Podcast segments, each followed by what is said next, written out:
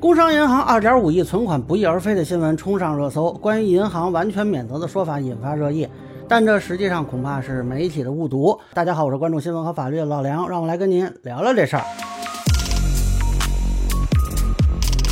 这个新闻呢是广西南宁的事儿啊，说工商银行南宁分行的这个高管梁建红把储户的钱转到了自己和同伙控制的账户，涉及二十八人的存款，这个大概是二点五三亿。啊，除去这个案发前已经返还部分存款呢，现在案发后还有一点二亿未归还。但是呢，有报道就怀疑说这个银行是不是不用担责？那今天早上起呢，我看到这个新闻冲上热搜啊，好多人就急了，说银行如果一点责任都不负，以后谁还敢把钱存银行里啊？当时我也很好奇啊，查了一下这个初始报道呢，是《华夏时报》的。文章确实是提了一句，为什么银行可以完全免责？呃，结果我找了半天也没发现这稿子里说银行是完全免责的。相反，在文章倒数第二段说呢，南宁中院在判决书中还表示，连建红所属的单位工商银行是否退赔责任主体，并不在本案审理范围之内。那么本院不予评价。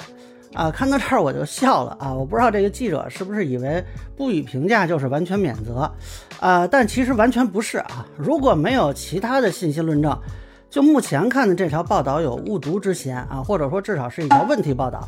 目前看南京中院的这个判决应该是个刑事判决，我在裁判文书网还没找到判决书啊，但是刑事判决只确认刑事被告的赔偿义务是很正常的事情，而银行跟储户之间的关系呢，应该是债权债务关系，这个属于民事诉讼的部分。呃，除非你证明梁建红和这个银行是合谋犯罪啊，那银行就是单位犯罪嘛。啊，至少目前没有这个事儿。实际上，目前看刑事判决已经确认了被告人梁建红的退赔义务，这个是为储户接下来的维权打了基础的。我个人认为呢，银行应该是承担连带赔偿的义务。正常情况下，银行会跟储户协商解决，协商不成呢，可以起诉。呃，华夏时报的这个报道里纠结了半天，说是职务侵占还是盗窃罪。他说，如果定性成盗窃呢，就意味着储户大白天在银行被偷了。呃，因为没有看到完整的判决书，我也没法做判断。但至少这个罪名的转换是从起诉阶段就开始了，也就是说，检察院先按这个罪名起诉的。我不能说这个定性就一定正确啊，但目前看，检察院、法院都认为应该定性盗窃罪。更关键的是呢，即便按照盗窃罪定性，呃，也并不免除银行的赔偿义务，因为梁建红是以银行高管身份实施的这个犯罪行为。这个身份和他所在的场所，等于为他的这个盗窃行为提供了便利嘛？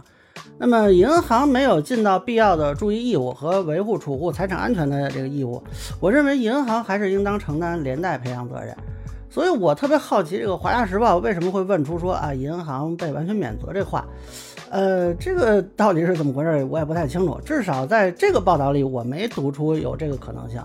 当然了，不排除说银行如果他可以举证证明自己已经尽到了注意义务啊、提醒义务啊，也可能在一定范围内减免责任。呃，但咱们现在反正看不出来啊，我们可以后续关注一下这个案件的下一步的报道。我倒想看看《华夏时报》有没有后续的报道可以说明这一点。呃，最后我善意提醒一下，就这个是一个诉讼的报道。你全文没有采访一个律师、法官、检察官，或者说呃法学老师啊什么的，呃，这样做这个报道会不会专业性上有点问题呢？我觉得这个还是有一定的风险的啊。那么以上呢就是我对工商银行储户丢失二点五亿报道的这个分析啊，个人浅见难免疏漏，欢迎不同意见小伙伴在评论区和、弹幕里给我留言。如果您觉得我说的还有点意思呢，您可以关注我的账号老杨不郁闷，我会继续分享更多关于新闻和法律的观点。谢谢大家。